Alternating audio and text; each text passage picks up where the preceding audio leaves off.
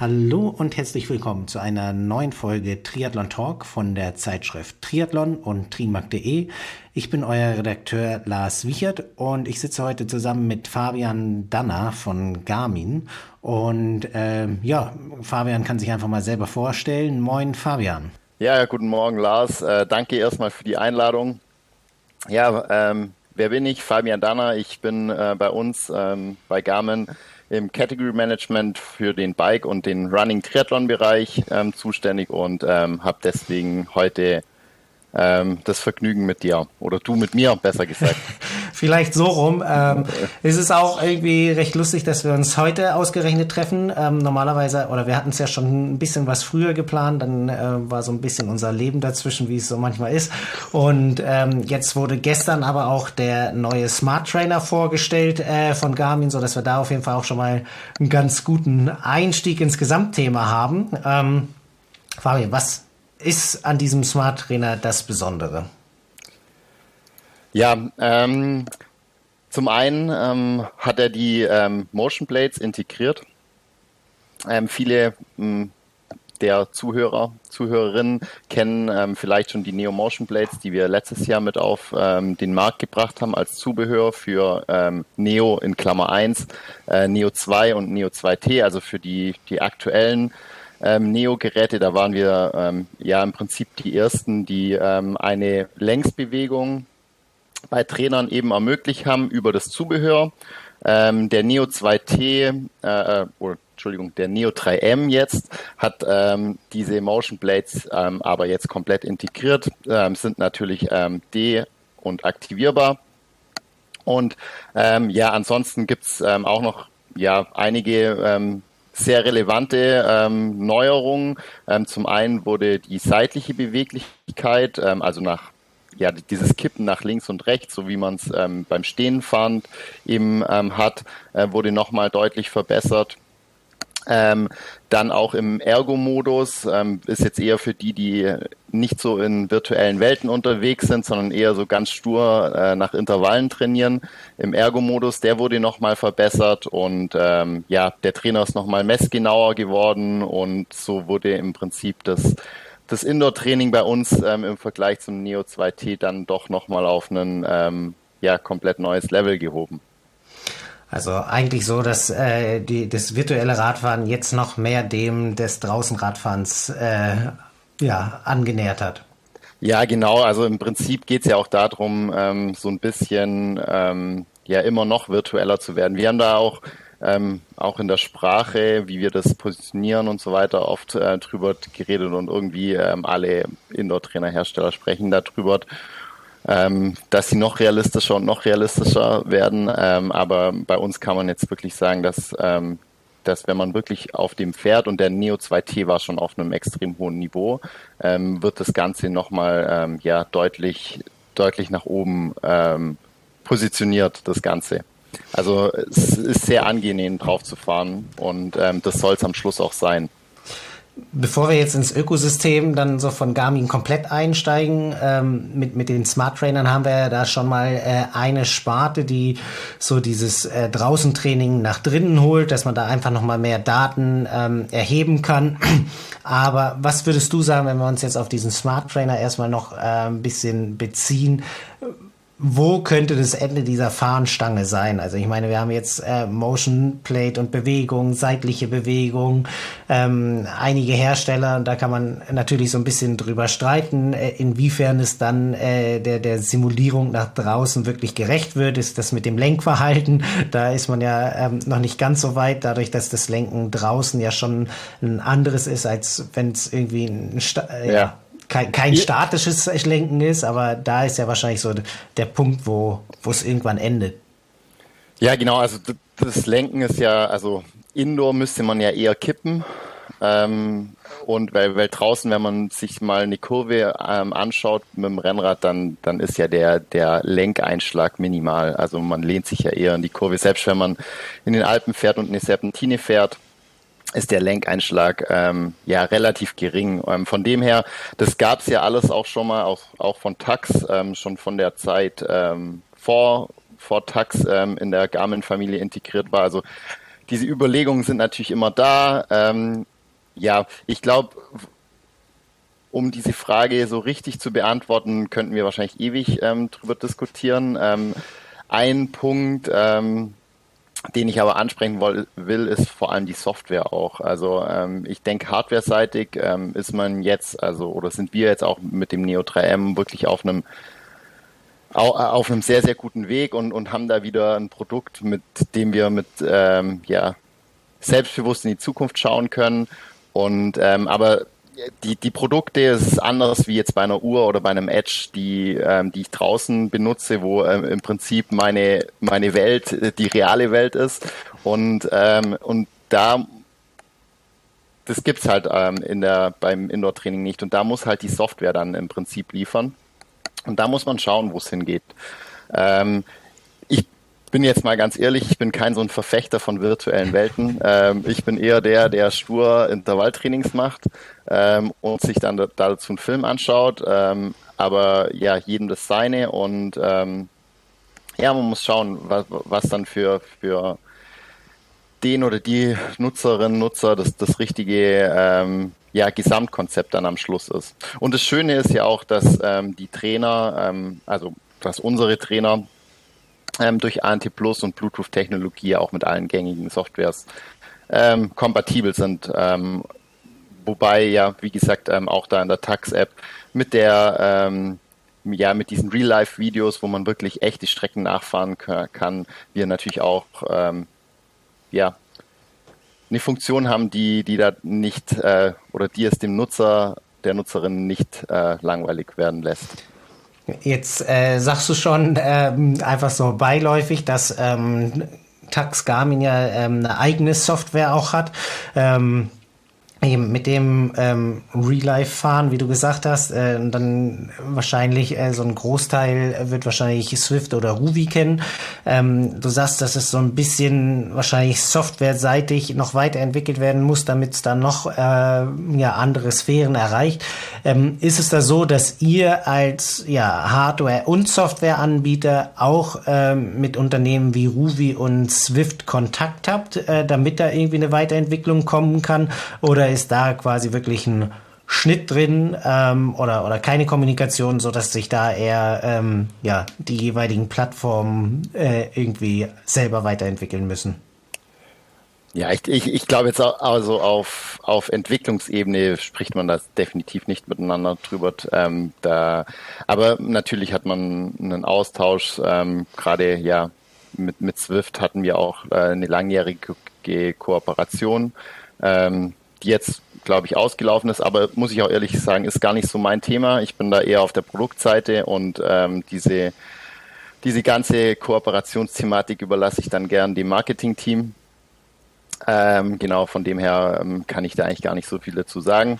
Ähm, ja, ich, ich meine, die, die Positionierung zwischen uns, also wir, wir haben sehr viele User in, in unserer Tax-Software, also so ganz beiläufig sage ich das gar nicht. Ähm, und wir wissen auch, dass wir eine andere Zielgruppe ansprechen, ähm, wie, wie jetzt Swift zum Beispiel. Also und äh, es gibt ähm, Kunden, die äh, auf der Eurobike oder auf einer Messe zu mir kommen und sagen, boah, ähm, ja, ich finde es so cool, dass ich ähm, den Pass, den ich im Sommer fahre, ähm, im Winter nachfahren kann. Und ähm, diese virtuelle Welt in Swift ist nichts für mich. Und dann gibt's aber ähm, Nutzer, Nutzerinnen, die halt das genau andersrum sehen. Und ähm, ja, von dem her sehen wir da die Tax-App aktuell nicht, nicht als, ähm, ja, als so richtige, richtiges Vergleichsprodukt zu Swift oder Swift ähm, dann dementsprechend auch zu uns, sondern ähm, ja, das ist gerade schon für uns okay, dass die beiden Softwaren so koexistieren. Wenn wir jetzt die ähm, Software nehmen, du hast es angesprochen, es gibt jemanden, der, keine Ahnung, den Stelvio im Sommer und eben dann auch im Winter auf eurer Plattform fährt. Ähm, wahrscheinlich hat er oder eventuell hat er Wattmesspedalen im Sommer. Wenn nicht, äh, dann wird es im Winter auf jeden Fall über den Trainer kommuniziert. Wenn wir uns jetzt darüber das gesamte Ökosystem äh, einmal oder wenn du uns einmal so dieses Ökosystem von Garmin vorstellen kannst, äh, wie jetzt in unserem spezifischen Fall eben Triathletinnen und Triathleten ähm, davon bestmöglich profitieren können und sich da irgendwie in Richtung Wettkämpfe vorbereiten können. Also was gehört alles zu diesem Ökosystem dazu, dass ich mich mit euch am besten vorbereiten kann? Mhm. Ja, also das, das ist ja auch so ähm, das Hauptthema, über das wir heute sprechen wollen. Von dem her, ähm, ja, steige ich da gleich mal gern ein bisschen tiefer ein. Also klar, wir haben natürlich ähm, irgendwie Produkte gerade äh, im Triathlon für für für ähm, jeden jede, äh, egal welches Leistungsniveau ähm, dann am Schluss auch ähm, erreicht wird oder erreicht werden soll. Das, um das geht es ja auch ganz oft, dass man sich mit den Produkten weiterentwickelt und ähm, oder dass die eine Hilfe sind, sich selber weiterentwickeln zu können. Und das fängt, ähm, würde ich jetzt mal sagen, für mich so gedanklich ähm, auch vor allem bei der Garmin Connect App an. Ähm, da läuft wirklich alles zusammen.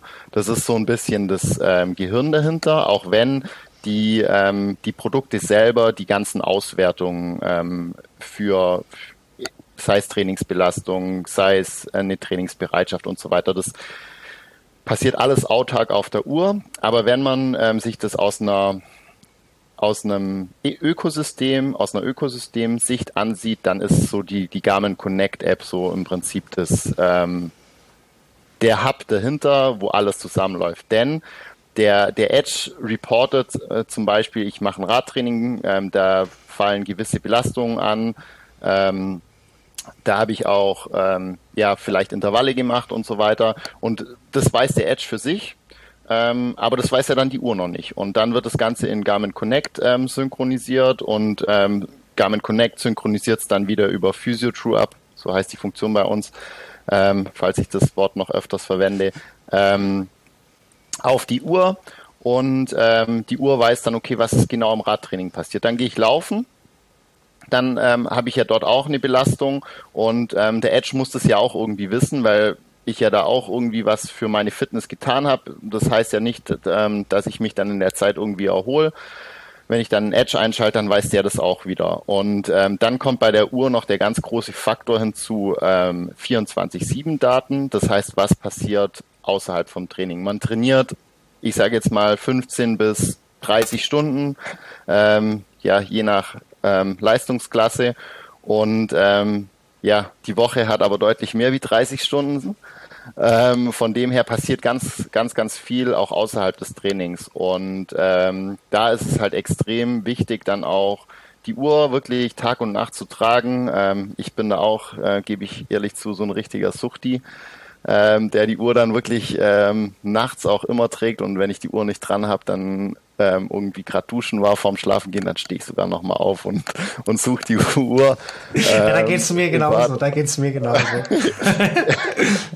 ja, äh, genau und und ähm, und das fließt halt dann alles zusammen und ähm, wird halt dann über Garmin Connect ausgetauscht und dann habe ich das halt auf der Uhr ähm, und auf dem Edge. Und das Gleiche ist halt auch, wenn ich ähm, jetzt das nochmal ähm, aufs Indoor-Training über, äh, überleite, wo ich natürlich mit einer, mit einer App fahre ähm, wo quasi kein Edge, also ich kann natürlich den Trainer auch über den Edge steuern oder über die Uhr, aber ähm, ich glaube, da können wir ganz ehrlich zu uns sein, die meisten machen das über eine Software, äh, wie die TAX-Software, wenn ich das dann, wenn ich dann mit der fahre, ähm, dann wird ähm, die, der Indoor-Ride auch dann in Garmin Connect natürlich eingespeist. Die ähm, Plattformen sind quasi untereinander oder das ist im Prinzip eine, eine Basisplattform, die dann quasi die Tax-App ist quasi die Anwendung, die Trainingsplattform und Garmin Connect ist so quasi die, das Analysetool so gesehen. Und ähm, dort wird es dann quasi von, ähm, von der Tax-App auch automatisch ähm, dann logischerweise in die Garmin Connect-App reingepackt und ähm, dann hat man ähm, wirklich die alle Trainingsdaten von Uhr, vom Indoor-Training, vom Edge ähm, ja, in, in einer Connect-App.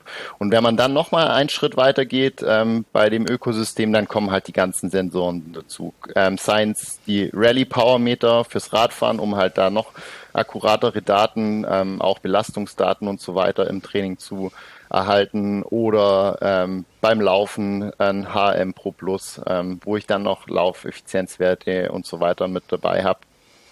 Und ja, so ähm, ja, fügt sich das ganze Ökosystem zusammen. Und ähm, ja, das Schöne ist eigentlich, dass, dass man dann wirklich ähm, alles alles miteinander so verknüpft hat und ähm, ja und sich dann auch darauf verlassen kann. Ähm, ein Punkt, den ich auch noch ansprechen will, weil das, weil das auch ganz, ähm, ja, auch so ein bisschen eine Herzensangelegenheit von mir ist, was aber gar nicht so in das Trainingsthema passt, ist das Thema Sicherheit. Äh, mit den Varia-Produkten haben wir eine Radartechnologie, die es beim Radfahren ermöglicht, ähm, ja Autos, die aus einer Distanz von bis zu 140 Metern ähm, von hinten sich nähern, ähm, schon frühzeitig zu erkennen. Die, das hat jetzt natürlich keine, keine so eine richtige Trainingsrelevanz, aber ähm, ja, Sicherheit finde ich ziemlich wichtig und ähm, es passiert immer mehr im Straßenverkehr. Ähm, ja, habe ich auch schon leider äh, ja in meinem nä nächsten Umfeld selber erfahren müssen. Und ähm, ja, da ist es was, was wirklich äh, ein cooles Feature ist. Also und mehr zur Sicherheit dann, anstatt dass es quasi eine Trainingsrelevanz hat, aber genau. natürlich einfach durch den Umfang mit zum äh, Ökosystem gehört. Genau, gehört definitiv okay. zu unserem Ökosystem und ähm, zu unserem Rad-Triathlon-Ökosystem. Genau. Also wenn man jetzt einmal festhalten kann, ihr habt quasi für, für dieses gesamte Ökosystem gibt es einmal die Garmin Connect Software, dann hast du immer vom Edge gesprochen, das sind ja die ganzen Fahrradcomputer, ähm, dann Laufuhren, genau, Laufuhren. Forerunner, Phoenix, Forerunner, Epix, Phoenix. im Prinzip. ähm, ja, ich meine, wir wissen, also Forerunner ist ja so die unsere dedizierte Lauf- und Triathlon-Uhr ähm, mit der 965 ein äh, super geniales Produkt, was wir gerade da auf dem Markt haben äh, wo wir auch durchweg positives Feedback bekommen. Ähm, ja, aber es geht genauso mit unseren ähm, ja, Outdoor-Uhren, ähm, Phoenix Epix, die äh, im Prinzip die dahingehend die gleichen Funktionalitäten haben wie jetzt eine Forerunner 965. Ähm, genau. Ja um, um so ein bisschen auch die Produktnamen noch hier äh, mit anzubringen. Genau, nee, nicht, dass das, wir das hier kam jetzt, das, das, kam jetzt von dir, nicht von mir, von dem her. Nee, äh, äh, ja, nee weil, weil du mit Edge gesprochen hast und so, nicht, dass wenn hier jemand der äh, Produktwelt so ähm, gar nicht äh, irgendwie äh, konform ist oder so, dass man da so ein bisschen weiß, worum es überhaupt geht, über welche Produkte, damit wir da einmal so eine gute Differenzierung haben. Ähm, noch eine Frage zu dem Ökosystem. Du hattest gesagt, wenn ich äh, mit dem ähm, Taxneo zum Beispiel in der Tax-Software fahre, dann wird es einfach direkt übertragen. Ähm, wenn ich jetzt mit einer anderen Software fahre, ähm, gibt es da Schnittstellen, dass ich dann trotzdem das zu Garmin hochladen kann oder muss ich dann quasi mein, ähm, mein Edge oder meine Uhr mitlaufen lassen, damit ich dann auch die Daten der Fahrt bekomme? Genau, also die meisten Drittanbieter Softwaren, die haben äh, oder Softwares, die haben eine Schnittstelle zu uns, eine API, eine sogenannte API, die das dann automatisch auch zu uns hochlädt. Und dann ähm, sind die Informationen auch in dem Garmin Connect Universum. Okay. Weil wir jetzt dieses gesamte Ökosystem nehmen, ähm, ich bin komplett neu im Sport oder gehen wir mal davon aus, dass ich komplett neu im Sport bin.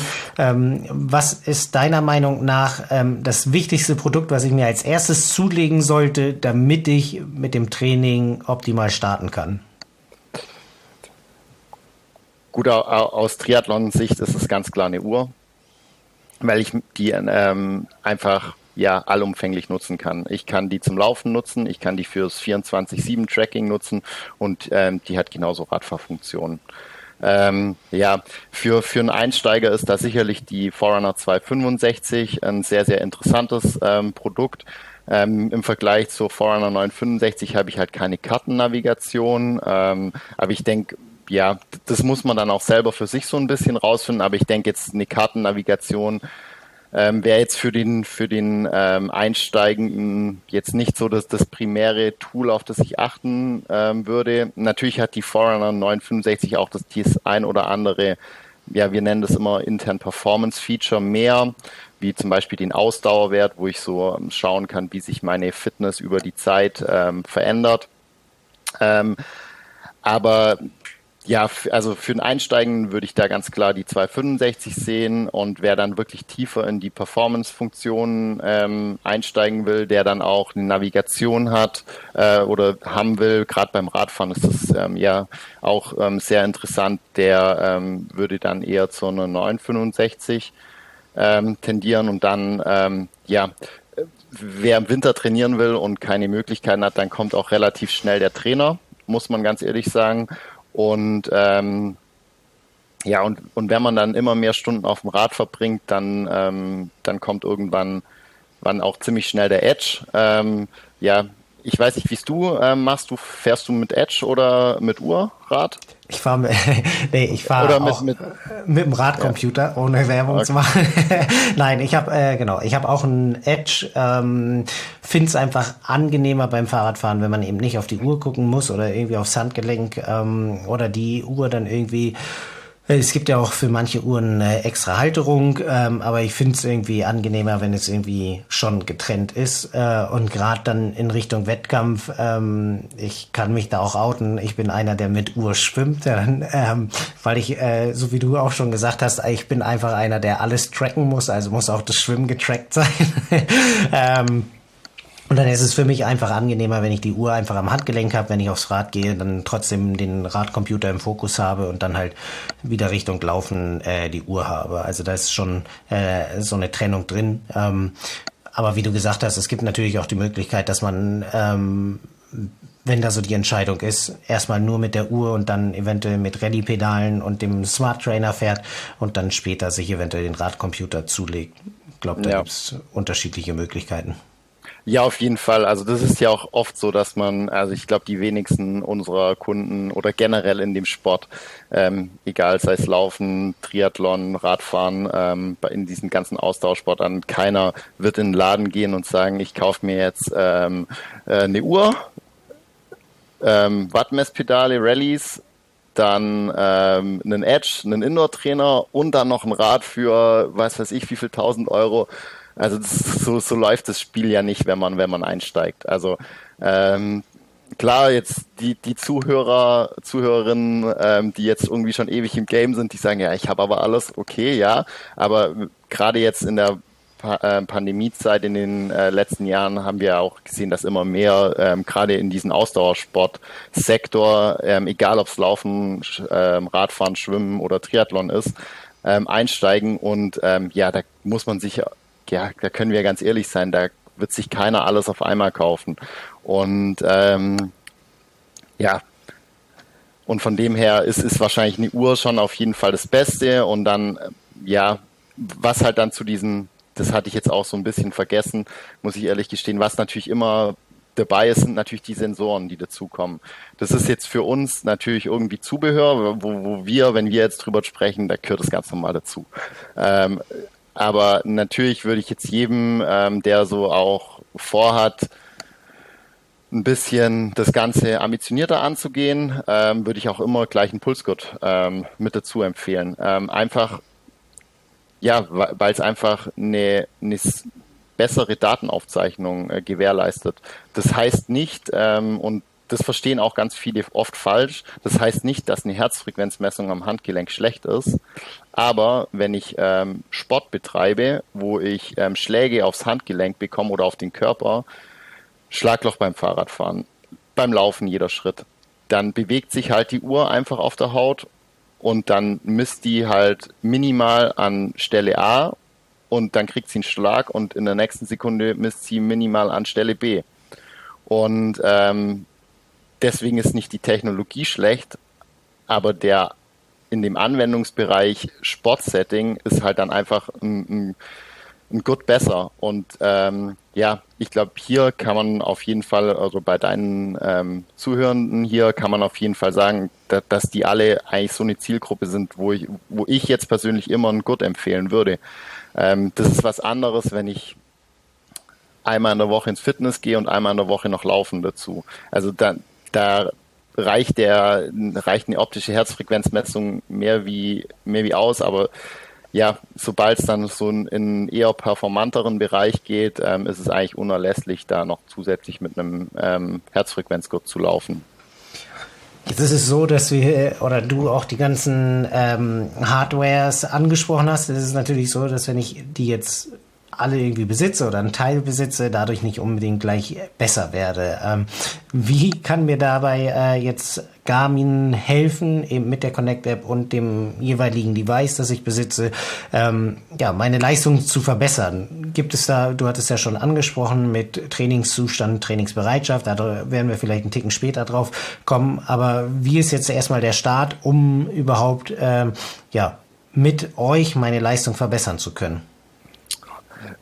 Gut, ich, ich glaube, ähm, also du hast schon richtig angesprochen, ähm, allein die Geräte ähm, bringen mich erstmal nicht weiter. Ähm, natürlich muss erstmal eine Motivation an erster Stelle stehen. Also ich, wenn ich ähm, die Geräte habe und ähm, keinen Sport mache, dann bringt es mir auch nichts. Ähm, also ja, aber ähm, ja, für, für ein Einsteigen ist, wir haben zum Beispiel die täglichen Trainingsvorschläge. Ähm, also wir gehen jetzt mal davon aus, dass wirklich einer komplett neu ist, der hat keine Ahnung oder der oder die hat keine Ahnung von Training, weiß gar nicht, wie sie es angehen soll. Und ähm, dann haben wir ja so, so drei Kategorien, sage ich mal. Wir haben einmal den Garmin Coach.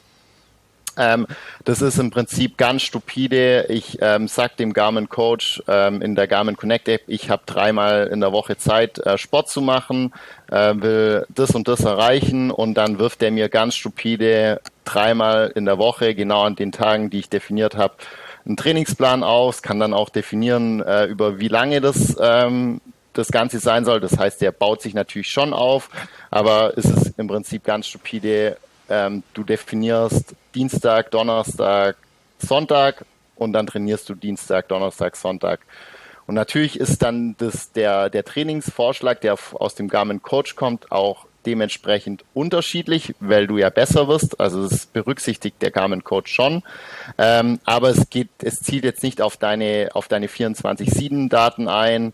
Ähm, und es, es, es zählt auch nicht, ja, wie, wie du dich dann belastet hast. Also wenn du jetzt zum Beispiel eine Aktivität ähm, es übertrieben hast und die einfach viel härter war, dann, ähm, dann kommt trotzdem die, die nächste Aktivität am Donnerstag, die dann ähm, das und das ähm, Training vorschlägt. Ähm, dann haben wir die, die ähm, täglichen Trainingsempfehlungen, ähm, die äh, im Prinzip genau das äh, mit ähm, integrieren. Also im Prinzip, wenn ich das, wenn ich jetzt kein Ziel habe, dann ähm, schlagen die mir einfach auf Basis der 24-7-Daten, also Schlaf, Stress, ähm, Herzfrequenz, Variabilität in der Nacht, ähm, und ähm, auf Basis der, der Belastungsdaten, die also von Aktivitäten, die in der Vergangenheit liegen, vor, was man am nächsten Tag ähm, trainieren könnte. Und dann, ähm, und das ist so die höchste Güte quasi bei uns, ähm, ist, ich kann dann in einem Wettkampfkalender, ähm, den ich über Garmin Connect pflegen kann, ähm, mir auch noch Ziele definieren. Ähm, da gibt es auch ganz viele vordefinierte Ziele, zum Beispiel ähm, Triathlon in Frankfurt oder Ötztaler Radmarathon oder ähm, Karwendellauf ähm, für die Trailrunner. Also da, da gibt es schon sehr viel, kann sich aber auch selber ähm, ein Ziel dort definieren. Und ähm, dann ähm, ist es im Prinzip gleich wie bei den täglichen Trainingsempfehlungen, ähm, nur dass die dann auch noch sich aufbauen auf das Ziel hin. Also die schauen dann auch noch in die Zukunft. Von dem her wird da, oder unser Ziel ist es da halt wirklich genau die Leute, die, ähm, ja, die, die halt mit diesem Trainingsgedanken gar nicht so, so vertraut sind, einfach an die Hand zu nehmen und denen da auch eine, eine ähm, bestmögliche Performance ähm, bieten zu können, damit sie sich weiter, ähm, weiterentwickeln können. Und ähm, ja, am Schluss muss man dann schauen, was für jeden ähm, oder jede das Richtige ist. Also ja, wenn man, glaube ich, ganz, ganz, ähm, ganz unten anfängt, dann ist wahrscheinlich der Garmin Coach schon ganz gut. Aber ich denke jetzt mal in, in der Zielgruppe hier oder bei deinen ähm, oder den Hörern, Hörerinnen hier ist wahrscheinlich sind die Trainingsvorschläge ganz gut. Und wenn man schon ein Ziel hat, dann ähm, ja einfach mal den Wettkampfkalender anschauen, ähm, das Ziel eintragen und dann sind die Trainingsvorschläge gleich mal ähm, noch individualisiert auf das äh, Ziel hin. Genau. Das heißt, ich habe mit der Uhr oder mit, mit dem Ökosystem auf jeden Fall die Chance, mich ähm, ja optimal fit zu machen.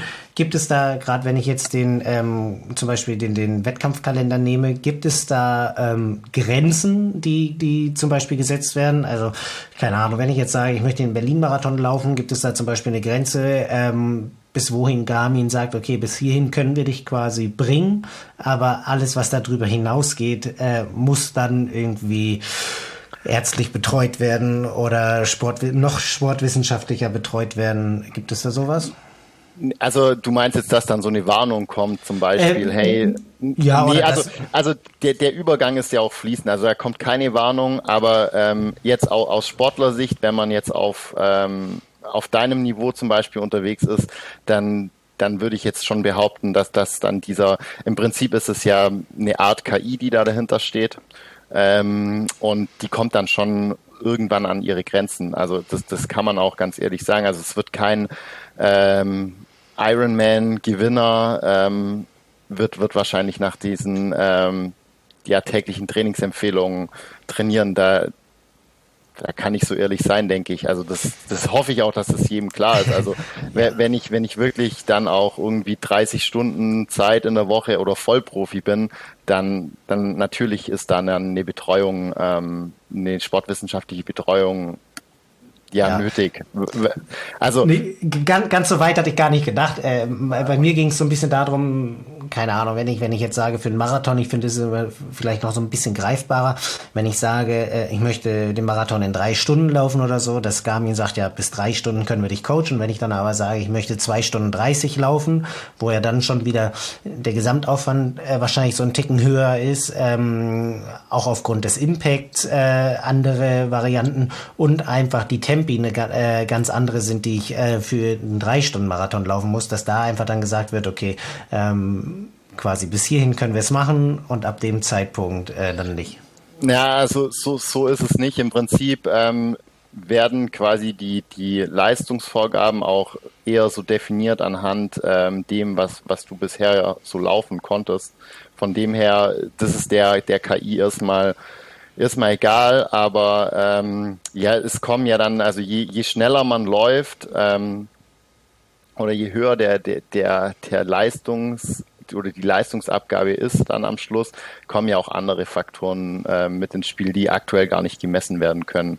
Also ja. irgendwann passiert auch mal was enzymatisch. Ähm, ja, und, und das sind alles, äh, ja, das sind alles Sachen, die, die aktuell über eine Herzfrequenz oder über eine 24-7-Messung nicht, ähm, ja, nicht gemessen werden können ähm, oder ja. hormonell auch. Also da, da, da passiert ja was und da braucht man dann irgendwann schon, ähm, um in solche Sphären vordringen zu können, braucht man ja dann schon eine andere Betreuung.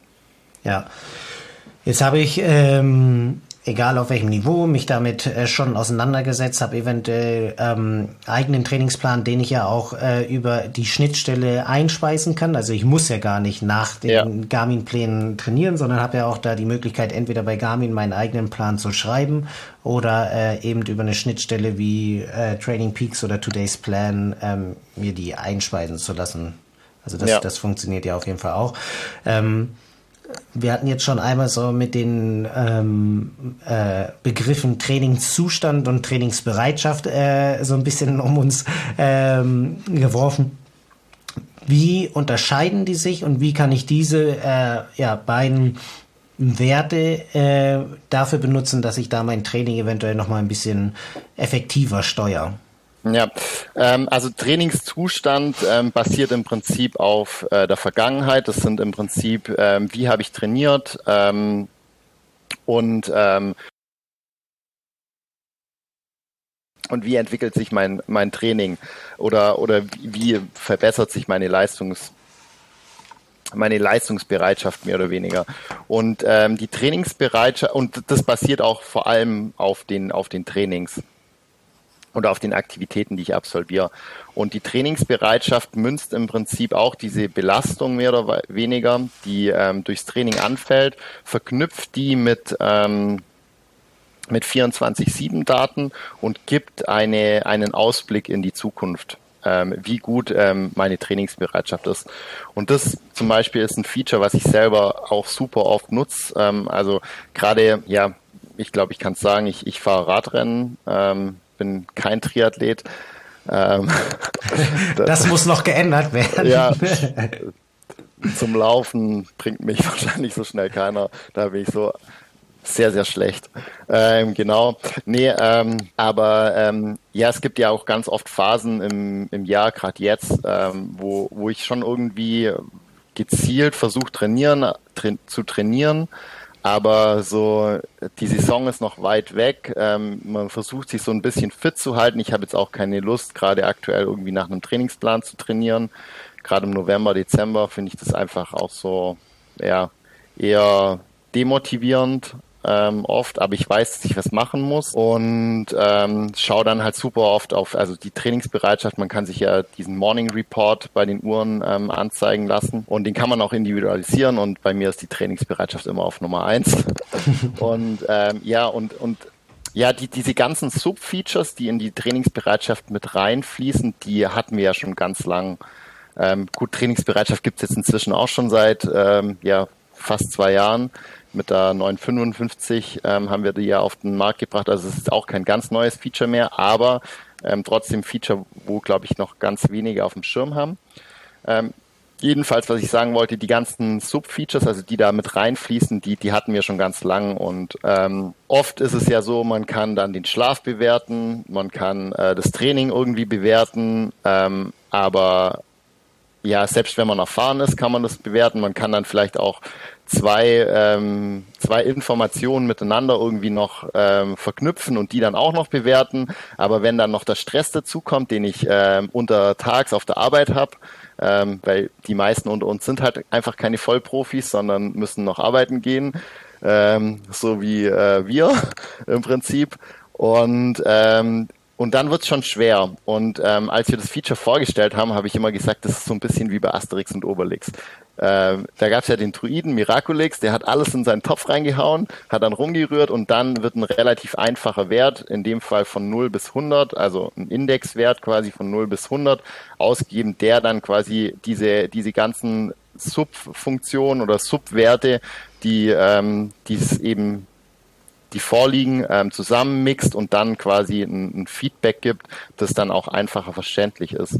Und ähm, ich muss ganz ehrlich sagen, dass, also ich würde jetzt von mir behaupten, dass ich da gerade in dem Thema schon ziemlich tief drin bin, was, was so physiologische ähm, Anpassungen im Körper und so weiter auch, auch angeht. Aber so die ganzen Sachen zu verknüpfen, ist halt ja dann irgendwann doch zu viel. Und ähm, weil man ja auch nicht weiß, wie gewichtet sich was. Also man weiß es schon irgendwie so aus dem, aus dem Lehrbuch mehr oder weniger, aber aber das dann, das dann jeden Morgen sich einfach äh, so auf der Uhr schnell ähm, anschauen zu können, ist dann einfach doch ähm, ja sehr, sehr cool und ähm, ist eine Funktion, die ich ähm, ja sehr schätze und ähm, ja auch jedem ganz ähm, eng ans Herz legen würde.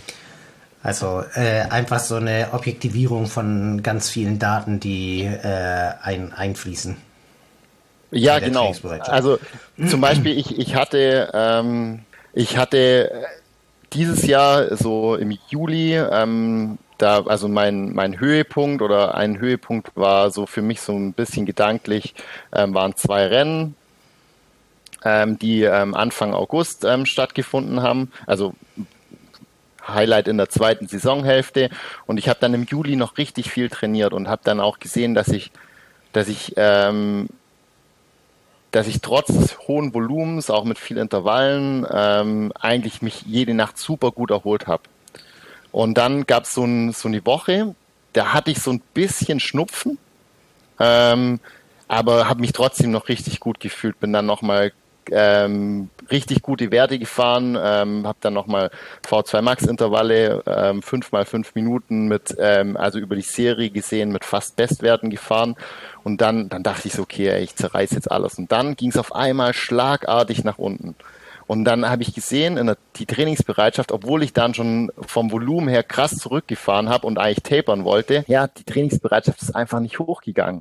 Und dann fängt man halt an, sich die Subwerte anzuschauen okay, Trainingsvolumen oder Trainingsbelastung war niedrig, weil ich schon im Tapern war. An dem kann es nicht liegen. Dann ähm, Stress über Tag war dann schon auch, das war schon, schon so ein Indikator, wo ich mir dachte, okay, der ist schon höher wie sonst. Und dann habe ich mir, Schlaf zählt ja auch mit rein. Und dann habe ich mir mal meine Stresswerte über die Nacht angeschaut. Und dann habe ich halt gesehen, dass mein Körper jede Nacht zwischen elf, wo ich ins Bett gegangen bin, halb elf, elf, bis um drei Uhr morgens eine Party geschoben hat,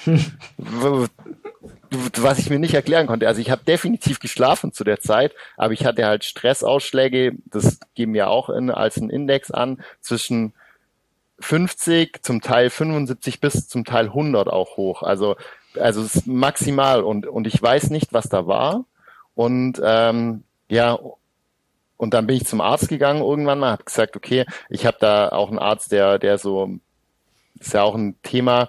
Ähm, viele Ärzte sind ja dann eher so nicht so sportaffin und ähm, da ist ja dann schon wichtig, auch an jemand zu geraten, der der so den Sportler so ein bisschen versteht. Und dann habe ich halt gesagt, okay, da muss irgendwas gewesen sein. Und das Gute ist, ich konnte ja auch mit das mit Daten belegen.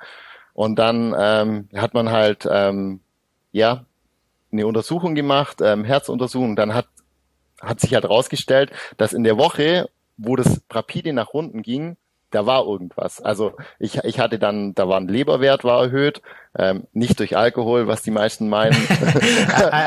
Wiesen waren noch nicht, ja. ja, ja. und ähm, ja, und und ja, also genau, also da, da war auf jeden Fall was und, und ich konnte es mir halt null erklären. Und ich meine, ich, ich bin jetzt auch, also ich bin weit weg von, von einem Profi, äh, der irgendwie komplett medizinisch betreut wird und wo das dann halt auch viel früher aufgefallen wäre. Also ich, ich mache halt so mein eigenes Ding mehr oder weniger. Ähm, und ähm, aber, aber werde jetzt nicht, nicht medizinisch betreut. Und, und ja, aber am Schluss ist mir durch die Uhr dann halt aufgefallen. Und das heißt, mit, mit den Subwerten, also einmal mit generell mit der Trainingsbereitschaft, aber auch mit den Subwerten wie eben Herzfrequenzvariabilität, Stresslevel und ähm, ich finde eigentlich auch immer, dass die Ruheherzfrequenz auch immer schon ein ziemlich ja. guter Indikator ist. Ähm, ist es ja schon, sind es ja einfach Werte, mit denen man je mehr Erfahrung man bekommt, äh, desto besser kann man ja eigentlich mit denen schon ja nicht nur sein Training, sondern auch eher sich steuern und darauf äh, eben über die über den einen vollen Wert sensibilisiert werden. Aber wenn man genau. in die Subwerte geht, äh, da noch mal ein bisschen mehr rumspielen. Und, und wenn man, also jetzt sind wir ja bei welchen, die die die fangen jetzt nicht mehr an. Also äh, Leute, die jetzt, ähm, die sich das so anschauen, das sind jetzt keine Anfänger mehr. Und ähm, und dann, dann hat man ja, also man baut ja dann auch so einen gewissen, eine gewisse Knowledge mehr oder weniger auf und kann dann auch die Werte, die man aktuell hat, benchmarken gegen Werte, die man vor einem Jahr zum Beispiel hatte. Und man weiß ja, wie man da performt hat. Und, ähm, und für mich war das halt ganz krass, weil ich das halt gar nicht, ich konnte das gar nicht einordnen, weil ich, also ich habe auch mal Sport studiert und, und dachte mir so, okay, eigentlich habe ich alles gemacht, wie man es eigentlich machen sollte. Und, äh, und ich habe rausgenommen und was war da los? Also das kann ja nicht sein. Eigentlich muss ich mich erholen, eigentlich muss ich viel besser werden. Und, und klar, das war dann auch irgendwie hier in Süddeutschland gab es da dann schon mal so ein so ein Wetterumschwung, wo es dann auch kälter wurde und dann hat man halt schnell eine, eine laufende Nase. Und ähm, ja, also man, man, hat auch nie komplett herausgefunden, was es war dann schlussendlich, aber es gab halt dann auch im Sommer so eine Welle, wo, wo es ähm, nochmal eine erhöhte Corona-Infektion in der Gesellschaft gab. Da hat der Arzt dann auch gemeint, es kann auch sein, dass sich da halt Corona mit wenigen, ähm, ja, mit wenigen Symptomen hatte. Kann alles sein. Auf jeden Fall habe ich weiter trainiert ähm, und und habe das dann halt, habe dann halt das erst dann gesehen, als die Werte dann schlechter worden wurden. Genau. Und das hat, hat mir unterm Strich, habe ich die Information aus der Uhr gezogen. Also, oder klar merkt man das ja selber, dass es, dass es nicht, dass es nicht besser wird oder, oder dass irgendwas, äh, also ein bisschen Körpergefühl sollte man ja schon noch haben. Aber am Schluss war es wirklich so, dass, dass mir da die Uhr ähm, ja schon auch geholfen hat, auf den richtigen Trichter zu kommen. Ich meine, wenn ich jetzt, wenn ich jetzt viel zu viel trainiert hätte, dann hätte mir das die Uhr ja auch gesagt. Die hätte gesagt, okay, hey, dein, deine Belastung ist viel zu hoch, du kannst dich deswegen nicht mehr erholen. Aber also man kriegt dann schon die, die Informationen, die man dann halt auch tatsächlich in der Situation braucht. Das wäre jetzt so der zweite Punkt gewesen. Ähm, du sprichst jetzt an, das hätte die, die Uhr auch gesagt. Das ist äh, dann äh, darüber, dass dir quasi die Uhr sagt über den Trainingszustand äh, mit genau. der akuten und chronischen Belastung, dass da dann schon ein Indiz dafür ist, dass eventuell ein Übertraining vorhanden ist. Genau, das habe ich ja, hat, hat man dann ja auch zusätzlich. Also gerade den ähm, ja, über chronische und akute Belastung wird ja auch dann quasi das, das Trainingsvolumen in einer gewissen Weise ähm, evaluiert. Und, ähm, und da habe ich ja auch ein Indiz, ob das passt oder ob das nicht passt. Also ich kann, wenn ich, wenn ich da wirklich tief eintauche, kriege ich eigentlich alle Informationen direkt auf der Uhr. Jetzt ist, ähm, wenn wir beim Trainingszustand sind, äh, so ein, so ein Lieblingsding, äh, was äh, vielleicht auch Meme, was man so ein bisschen Social Media mäßig äh, immer sieht. Äh, da darfst du jetzt gerne einmal sagen, wie sowas zustande kommt. Ganz viele, die zum Beispiel viel trainieren oder einen guten Umfang haben etc., ähm, posten dann ihre Bilder, also von wegen, sie waren jetzt vier Stunden Radfahren oder so und dann äh, sagt Garmin unproduktiv. Äh, das ist ja so, so dieses Lieblingsding, so von wegen, ich trainiere die ganze Zeit, aber Garmin sagt, ich bin komplett unproduktiv. Woran liegt sowas? Also das sind ja, äh, da muss man sagen, das sind alles ähm, ja Memes, die schon relativ alt sind, weil wir, glaube ich, mit der 955, 255 vor zwei Jahren haben wir das nochmal ähm, überarbeitet und seitdem gibt's auch den ähm, Trainingszustand ermüdet.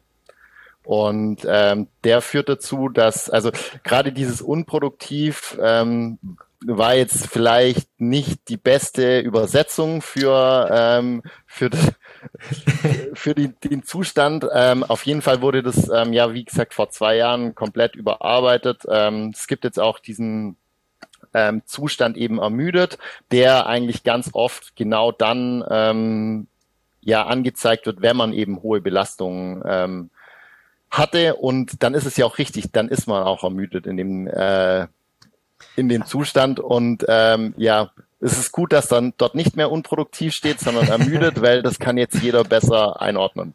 Also war genau. es eher eine Art Übersetzungsfehler oder ein, kein Übersetzungsfehler, aber einfach äh, ein bisschen falsch äh, vom Wording her anstatt. Äh, ja, also vom Wording her falsch und uns hat halt dann auch in dem Fall dieser dieser eine äh, zusätzliche Zustand quasi noch gefehlt, ähm, äh, der jetzt eben dazugekommen ist und seitdem, ja, unproduktiv gibt's immer noch. Ähm, und es ist auch okay, dass es den immer noch gibt, weil jetzt gerade nach der Saison zum Beispiel habe ich einfach mal drei, vier Wochen ähm, komplett rausgenommen, auch nach der ähm, nach der Aktion, was da bei mir war, ähm, habe ich auch mal komplett rausgenommen. Und natürlich, wenn ich dann nur noch einmal in der Woche trainiere, natürlich ist das unproduktiv. Also dann ist auch okay, dass da unproduktiv steht. Äh, ich will nur nicht, dass es halt steht, wenn ich wenn ich äh, eine Woche lang im Trainingslager bin ähm, und da natürlich einen höheren Umfang fahre oder oder lauf, äh, dass dann unproduktiv dran steht, sondern dann soll ermüdet dran stehen und das tut's jetzt auch. Ja, wenn wir schon äh, bei so Daten sind, die die, die Uhr angibt, ähm, gibt's ja auch immer so diese Trainingsbereitschaft oder Trainingszustand, glaube ich, wenn ich losfahre. Ne? Also ich fahre los äh, oder das heißt Leist Leistungszustand. Leistungszustand, so ist ja. es. Ähm, woran orientiert der sich? Also wenn ich jetzt zum Beispiel, ich, ich hatte das nur beim äh, beim Norseman, kann ich sagen, ich komme vom Schwimmen, gehe aufs Fahrrad, fahre los. Nach knappen zwölf Minuten sagt mir meine Uhr, dass mein Leistungszustand bei minus sieben ist äh, und ich aber eigentlich noch eine Langdistanz vor mir habe. Ähm, Wonach äh, werden da die, ähm, ja, oder welche Parameter fließen da ein, dass quasi minus sieben bis plus acht oder minus acht zum Beispiel entstehen kann? Mhm. Ähm, also erstmal zu zu der Funktion, also ähm, das ist eine Funktion, die, das war eine der ersten Funktionen, also die gibt es glaube ich schon, also ich bin jetzt seit über fünf Jahren bei Garmin und die gab es schon, als ich äh, gekommen bin. Also das ist eine der ersten ähm, Funktionen, die ähm, so ein Feedback geben sollen hinsichtlich ähm, eines Zustandes. Ähm, damals war das noch nicht ähm, noch nicht möglich, ähm, die ganzen 24-7-Daten mit Belastungsdaten aus den Aktivitäten zu verschneiden. Ähm, ja, von dem her, ähm, ja, würde ich scha schauen, dass man das auf ich schaue jetzt persönlich gar nicht auf den Wert, muss ich sagen, weil der, der schaut sich wirklich nur die ersten ähm, ja bis zu 20 Minuten in der Aktivität an und baut dann quasi eine Relation zwischen Herzfrequenz, ähm, Herzfrequenzvariabilität und der Leistung ähm, quasi auf. Leistung beim Radfahren Power, beim Laufen Pace. Ähm, und, und gibt dann quasi ähm, ein Feedback, ähm, wie dieser Leistungszustand ist. Ähm, das ist sicher für, für auch wieder für den, der beginnt, das ist eine gute Indikation. Ähm, für, für Leute, die die im Prinzip das ganze ähm, Universum oder Ökosystem schon nutzen und auch mehr Ahnung haben, dann würde ich eher da immer auf die Trainingsbereitschaft schauen. Ja. De ähm, deswegen ist es auch so, also ja. Ja, deswegen, ähm, ja, nee. Letztendlich ist, war, war es ja auch nur eine Frage, ähm, da ist ja auch schon ein großer Unterschied, ähm, je nachdem, wie eventuell da auch die Herzfrequenz schon am Anfang ist. Ne? Also wenn ich genau. da äh, schon ja. mit, mit dem ähm, äh, Gel und Koffein reingehe, wird der Trainingszustand oder der Leistungszustand ja eben dann ganz anderer sein, weil einfach äh, der Herzschlag höchstwahrscheinlich durch den Koffein anders beeinflusst wird, als wenn ich es nicht genommen hätte. Genau, also wie gesagt, Relation von ähm, Herzfrequenz, Herzfrequenzvariabilitätsdaten zum zur Leistung, zur aktiven Leistung ist es. Ja. Und das war, das war damals, muss man auch ganz ehrlich sagen, äh, bahnbrechend. Das, das, das gab es nicht ähm, auf dem ähm, auf dem Markt und das hat in einer gewissen Art und Weise schon auch die den Weg geebnet in Funktionen, wie wir sie jetzt haben, mit Trainingsbereitschaft und so weiter. Wenn, wenn wir jetzt bei den ganzen Daten sind, äh, ein, ja, ein, eine Sache, die auch immer wieder ausgespuckt wird, äh, ist quasi so dieser ermittelte VO2 Max-Wert.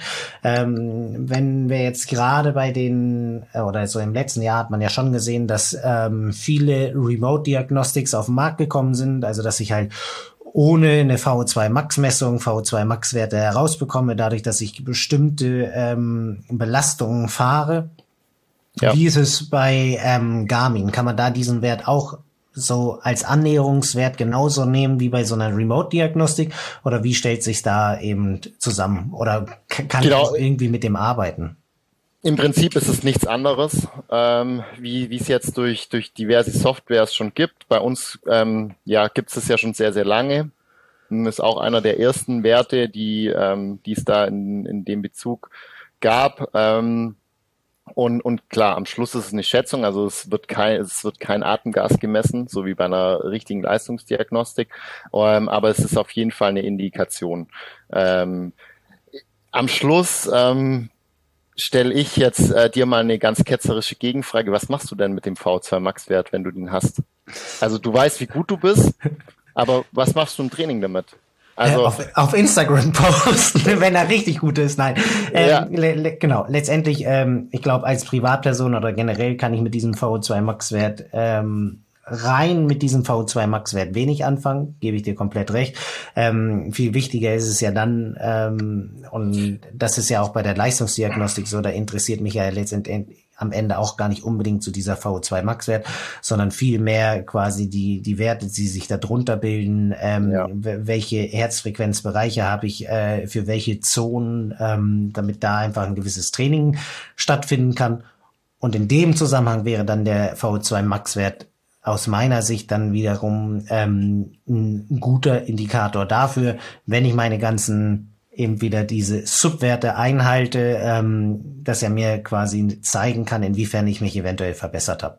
Genau, das ist auch das, ähm, warum wir den in den Uhren haben und warum der auch so wichtig ist, weil er natürlich ein Indikator für Fitness ist.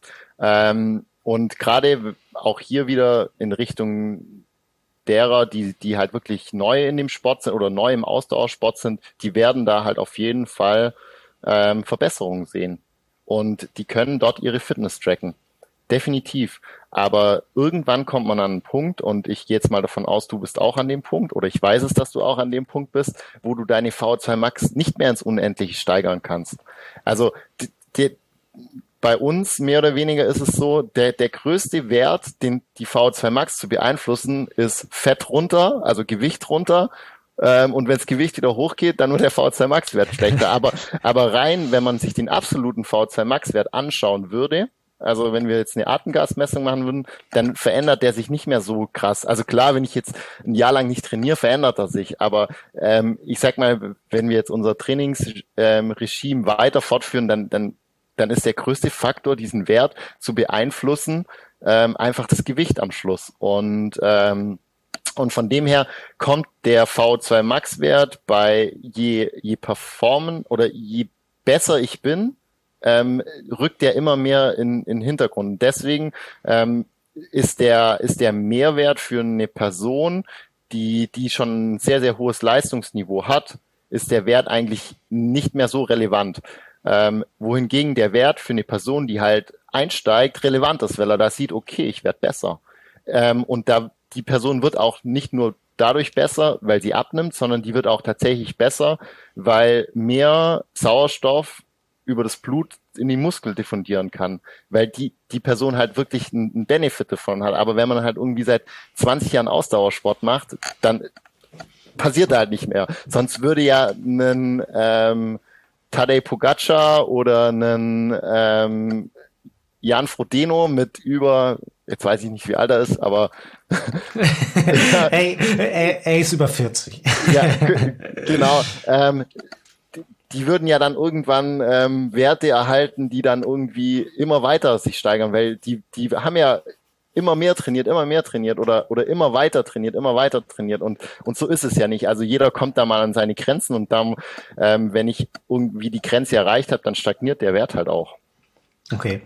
Ähm, vielleicht für das, ähm, da gab's jetzt, gibt's auch noch ähm, eine neue Funktion, die ähm, die dahingehend gerade eher so in den Richtungen, in diesen performanteren ähm, Bereich dann abziehen soll, ist der Ausdauerwert. Der kam ähm, letztes Jahr mit der Phoenix 7. Ähm, also es, man kann ja das auch ganz, ganz klar sagen. Wir, wir bringen immer ähm, neue Funktionen und ähm, wir sind ja nicht so, dass wir ähm, dass wir dann das in dieser Produktserie behalten, sondern bei uns gibt's ja diese monatlichen Software-Updates und ähm, je nachdem, in welcher Güte, ähm, also wir haben jetzt zum Beispiel bei Forerunner ähm, Low, das wäre die Forerunner 55, einfache Einsteigerlaufuhr, Forerunner Mid, das wäre die 265 mit schon Triathlon-Funktionen, aber keine Karte und keine erweiterten Performance-Funktionen und dann Forerunner High zum Beispiel. Und Forerunner High äh, wäre halt die 9er Serie und ähm, das wäre dann analog zu Phoenix Epix im, im Outdoor-Bereich. Und wenn wir da natürlich Funktionen bringen, dann ähm, haben wir eben einmal ähm, im Quartal ein Software-Update und ähm, dort ja, tauschen wir halt auch Funktionen aus bis zu einem gewissen Grad natürlich, also eine Forerunner 935, ähm, jetzt mal hart gesprochen, die wird halt keine Funktion mehr von der Phoenix 7 bekommen. Die hat wahrscheinlich nicht mal mehr, weiß ich jetzt nicht auswendig, aber die hat auch keine Funktion mehr von der Phoenix 6 bekommen, weil die einfach zu alt war dann. Aber generell versuchen wir in einem ähm, schon immer ja da die Uhren auch gegenseitig abzudaten. Genau, ähm, das kurze Einwand. Aber ähm, was denke ich auch ein ganz wichtiger Einwand oder ganz wichtige Information ist. Äh, genau, ähm, und du hattest äh, wegen dem Ausdauerwert darauf genau, gekommen, dass der. Genau, ähm, und äh, den haben wir eben mit der ähm, mit der Phoenix 7 ähm, eingeführt. Und dieser Ausdauerwert ähm, zeigt eben die Verbesserung der Ausdauer. Und das ist gerade ganz interessant für die, wo auch die V2 Max stagniert irgendwann, ähm, weil die schauen, also der schaut sich halt natürlich auch Umfänge an und so weiter und, und erreichte ja, Werte, ähm, Kalorien spielen da auch mit rein, ähm, also verbrauchte Kalorien in der Aktivität und, und so ähm, hat man da dann auch nochmal eine, ja, eine Information, ähm, wie man sich ähm, hinsichtlich der Ausdauer weiterentwickelt. Genau. Weil, weil ja, gerade V2 Max eben da auch an die Grenze dann kommt. Ja. Das war ja einfach mal so zum Aufräumen mit äh, paar, paar Datenmythen oder mit paar ja, äh, Sachen, die, die immer so äh, im, im Raum stehen, die ja, ähm, ja irgendwie doch schon immer ähm, für Gesprächsstoff sorgen. Und wenn da mal so eine gewisse Klarheit ist, ähm, finde ich, ist das ja, äh, man, man muss auch man, man muss auch ganz klar sagen, Entschuldigung, dass ich dich hier unterbreche. Ähm, es, die Uhren, ähm, gerade wenn wir jetzt von Forerunner 9er Serie, also 965, 955 sprechen, die halt wirklich unser, unser Flaggschiff sind im, im Running Triathlon Bereich, dann haben wir dort so viel Funktionen drin, ähm, dass es natürlich auch verwirrend sein kann. Und ähm, das, das, das bestreite ich auch gar nicht. Man muss nur wissen, welche Funktionen und Features für mich relevant sind. Weil natürlich, wir müssen natürlich auch ähm, auf die Leute, wir können nicht nur auf den performance-orientierten Kunden schauen. Also wir müssen halt auch schauen, dass einer, der, der jetzt vielleicht sich erst dahin entwickeln will, dass, dass, dass er auch die richtigen Tools an die Hand bekommt. Und deswegen gibt's halt Funktionen, die, ähm, die halt eher für den Einsteigenden interessant sind, die dann vielleicht der, der Performance-Nutzer, Nutzerin, die sagt halt, ja, brauche ich eigentlich nicht. Warum ist es da drin? Und ähm, Beispiel Leistungszustand. Aber ähm, aber die ist vielleicht wieder für den Anfänger, die Anfängerin ganz interessant. Und ähm, um natürlich, äh, also wenn wir zum oder wenn ich jetzt in einem Verkaufsgespräch wäre, würde ich würde ich sagen, hey, oder wenn, wenn ich mir dann die Frage gestellt werde, hey, aber äh, ich nutze ja gar nicht alle Funktionen der Uhr. Ja, nat natürlich nicht, aber nutzt du alle Funktionen von deinem Handy, nutzt du alle Funktionen von deinem Auto? Das, das, das ist ja auch eine Farce, wenn man, wenn man das sich, äh, also wenn man sagt, ich nutze alle Funktionen von meinem Auto. Nein, natürlich nicht. Ich nutze die für mich relevanten Funktionen. Und dann muss man schauen, ähm, ob ähm, ob jetzt zum Beispiel eine Forerunner 265 für meinen Anwendungsbereich ausreicht oder ob ich schon zu 965 zum Beispiel greife. Und in der Regel ist es dann so, dass der performanceorientierte Nutzer, Nutzerin eher zum zur Forerunner 9er greift, weil da einfach noch ein paar physiologische Features mehr dabei sind, wie zum Beispiel der Ausdauerwert, den die 265 jetzt nicht hat. Ähm, aber für den Anfänger vielleicht das andere Produkt. Und wenn ich vielleicht aber als Anfänger ähm, die Uhr auch noch zum Radfahren nehmen will und mir dann die Navigation wichtig ist, ja, dann nehme ich halt die, doch die Neuner, aber aus einem anderen Grund, nämlich aus dem Grund Navigation. Also man, man muss sich das halt ähm, dahingehend anschauen und ähm, ja, von dem her ähm, für jeden das Richtige. Und ähm, ja, Gut zusammengefasst. Also ich kenne immer nur so dieses Beispiel, wer viel misst, misst, misst. Letztendlich muss man so ein bisschen wissen, ähm, was man mit allen Daten anfängt. Ne? Man kann ewig viele Daten erheben, äh, aber wenn man sie dann nicht äh, zu nutzen weiß, dann ist natürlich so ein bisschen die Frage, ähm, wofür ich dann alle Daten erheben muss. Und so wie du eben gerade gesagt hast, ist natürlich äh, schon auch so der Punkt, dass ich mich, ähm, je nachdem, welche Kategorie ich wähle oder in welchem Leistungszustand ich mich sehe, äh, ich mich da schon äh, in gewisser Art und Weise mit eben den Daten auseinandersetzen muss. Und da ist es dann am Ende schon so die Frage, welche Daten sind für mich relevant? kann die kleine Uhr oder die große Uhr die ähm, ja, erheben und dann äh, kann ich ja damit auf jeden Fall schon nochmal viel mehr anfangen. Ähm, aber wenn, wenn ich jetzt irgendwie komplett neu bin, äh, die Uhr in die Hand nehme und dann eben erstmal komplett äh, alle Daten sehe und gar nicht weiß, wie ich sie einsortieren soll, dann äh, ist es da auf jeden Fall auch so der Punkt, eben wie du auch sagst, mit dem Handy oder mit dem Auto, dass man sich da halt erstmal ein bisschen mit auseinandersetzen muss, damit eben auch ein Mehrwert fürs Training entstehen kann. So, so ist meine Sicht. Genau, und dann ähm, haben wir natürlich auf den Uhren auch noch immer die Funktion, dass wir die, die Werte dann auch immer über Info-Funktion, ähm, wer das noch nie gemacht hat, ähm, kann immer in dieser wenn man in so einem Widget drin ist, dann kann man sich oben rechts meistens immer noch oder eigentlich immer ja ähm, noch Zusatzinformationen abholen, um dann gerade die, die es dann auch nicht bewerten können, ähm, die vielleicht viel Mist messen, ähm, die dann aber trotzdem irgendwie noch abgeholt werden und wo dann nochmal eine Information kommt, hey, ähm, du kannst es so oder so einordnen. Ähm, genau.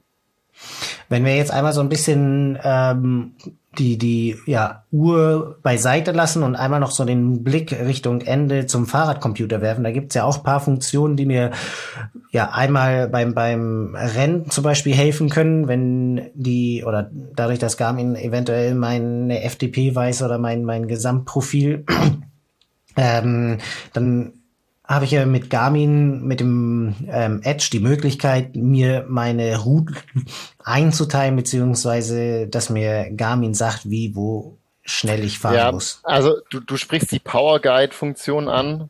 Ähm, genau, das ist eine Funktion, die jetzt ähm, erstmal nur auf den Uhren zur Verfügung steht. Das gibt's nicht auf den, ähm, auf den äh, nur auf den Edges zur Verfügung steht, nicht auf den Uhren.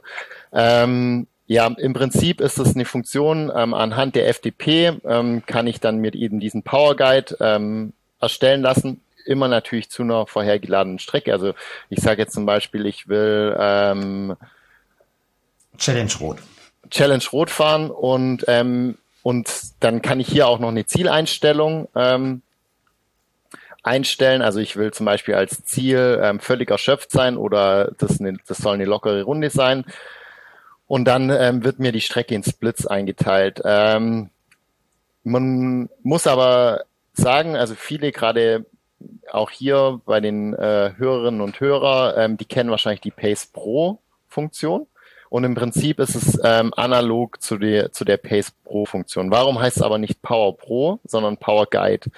Weil es ähm, nur eine Guidance ist, weil natürlich ähm, durch durch Wind und so weiter gibt es beim Radfahren viel mehr Einflüsse, ähm, die auch auf die, die Zielzeit der, der Leistung, also der, der Aktivität eintragen. Das heißt, ähm, wir, wir haben natürlich dann am Schluss einen, ähm, am Schluss splitten wir die Strecke anhand des Höhenprofils auch.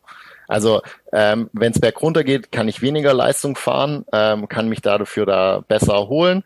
Und, ähm, und wenn es flach ist, kann ich an der Schwelle fahren. Wenn der Berg so relativ kurz ist, kann ich auch mal über der Schwelle fahren. Also ich gehe jetzt immer davon aus, wenn ich als Ziel, äh, Ziel die maximale Erschöpfung quasi angeben würde, ähm, was dann quasi am nächsten an einer optimalen Pacing-Strategie wäre, wobei ich ähm, da vorsichtig wäre. Also das ist definitiv nicht ähm, oder es ist wahrscheinlich nicht die optimale Pacing-Strategie, wenn jetzt, also wenn jetzt ein Tour de France-Teilnehmer Jonas Winnegard im Zeitfahren sich danach paced. Aber da sind wir wieder bei dem Punkt, ähm, ab einem gewissen äh, Professionalisierungsgrad wird's halt dann irgendwann dann doch ähm, aufwendiger, was KI dann halt nicht mehr leisten kann. Ähm, auf jeden Fall, wenn ähm, dann natürlich auf einem auf einer 10 Kilometer Geraden, wo dann der Power Guide mir sagen würde, okay, fahr relativ nah an deiner Schwelle, um das Maximale rauszuholen. Wenn aber auf dieser 10 Kilometer Strecke ähm, krasser Gegenwind draufsteht, dann brauche ich ja für diese Strecke vielleicht anstatt 30 Minuten ähm, 35. Whatever. Ja, what, whatever. Yeah. Halt auf jeden Fall länger. Ähm, und ähm, ja, und deswegen ist es halt nur ein Guide und keine keine Pro-Funktion. Und ich würde auch ähm, die die Power ähm, Guide Funktion eher ähm, auch wieder dem Einsteigenden empfehlen. Also gerade ähm, über die ja, es sind super viele zum Radfahren gekommen, ähm, immer mehr fahren mit Powermeter ähm, und immer mehr haben, haben einen, einen Leistungswert ähm, verfügbar, aber wissen gar nicht so richtig, okay, was, was bringt dieser Wert mir eigentlich? Und ähm, wenn ich jetzt halt irgendwie seit zwei Jahren Rad fahre, weil ich mir während Corona ein Rad gekauft habe, ähm, jetzt einen Powermeter gekauft habe, weil alle Kumpels auch einen Powermeter haben, aber ich gar nicht weiß, was bringt mir eigentlich der Wert, wenn da 200 steht oder ich muss ein bisschen aufpassen, ähm, was, was ich für Werte sage, äh, genau, aber ob da zwei, drei oder 400 steht und der das gar nicht einordnen kann und da hilft halt wirklich der Power Guide dann, ähm, ja, dann zu sagen, hey, äh, die Strecke ist so lang, deine Zielanstrengung soll so oder so sein, ähm, die definierst du selber über einen Schieberegler ähm, und dann fahr, fahr in diesem Abschnitt ähm, so und so viel Leistung und dann kommst du auch gut an. Und dann eben halt nur als Guide, weil Wind nicht beeinflusst werden kann, Rollwiderstand auch nicht. Genau. Okay. Aber und wir haben auch gleichzeitig ähm, eine Funktion für, für den ähm, performance-relevanteren oder performance-interessierten äh, Nutzer, Nutzerin, ähm, und zwar das ist die Stamina-Funktion. Im Prinzip wird da ein, Pro, äh, ein physiologisches Profil erstellt. Ähm, natürlich auch, das ist besser, je mehr Daten das Gerät hat.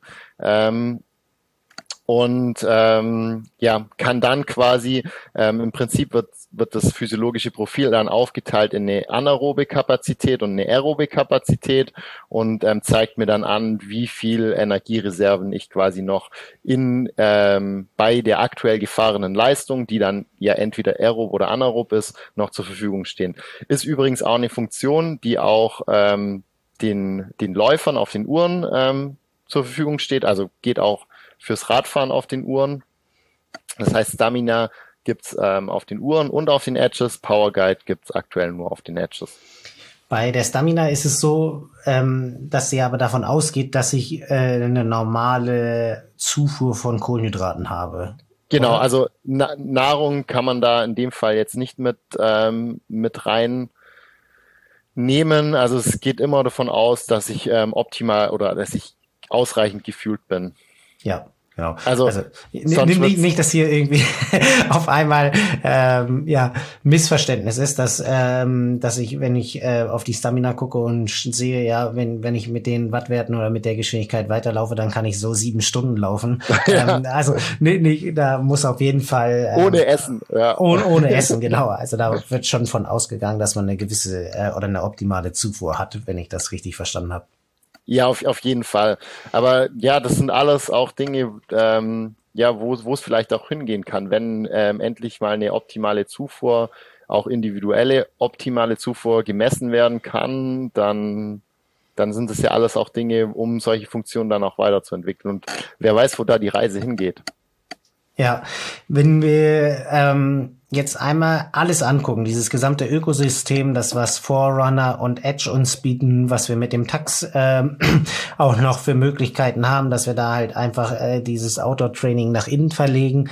Ähm, was sind so Sachen, die eventuell die du uns verraten kannst, was da noch kommt oder was eventuell so die Vorstellungen sind, die kommen können, was so eine Uhr ja am Ende oder so eine High-Performance-Uhr, wenn wir jetzt von, von den höheren ausgehen, was da eben an Werten immer noch kommen könnte, damit es einen Nutzen hat. Und die andere Frage ist, ähm, so Werte wie ähm, jetzt Stamina etc., werden die im Hintergrund von euch auch weiterentwickelt, wenn es da neue ähm, ja, Studienlagen zu gibt, dass, keine Ahnung, bei der und der Geschwindigkeit sich das dann zum Beispiel doch schneller ähm, äh, reduziert? Sind das dann Sachen, die quasi auch im Hintergrund einfach immer wieder ähm, weiterentwickelt werden?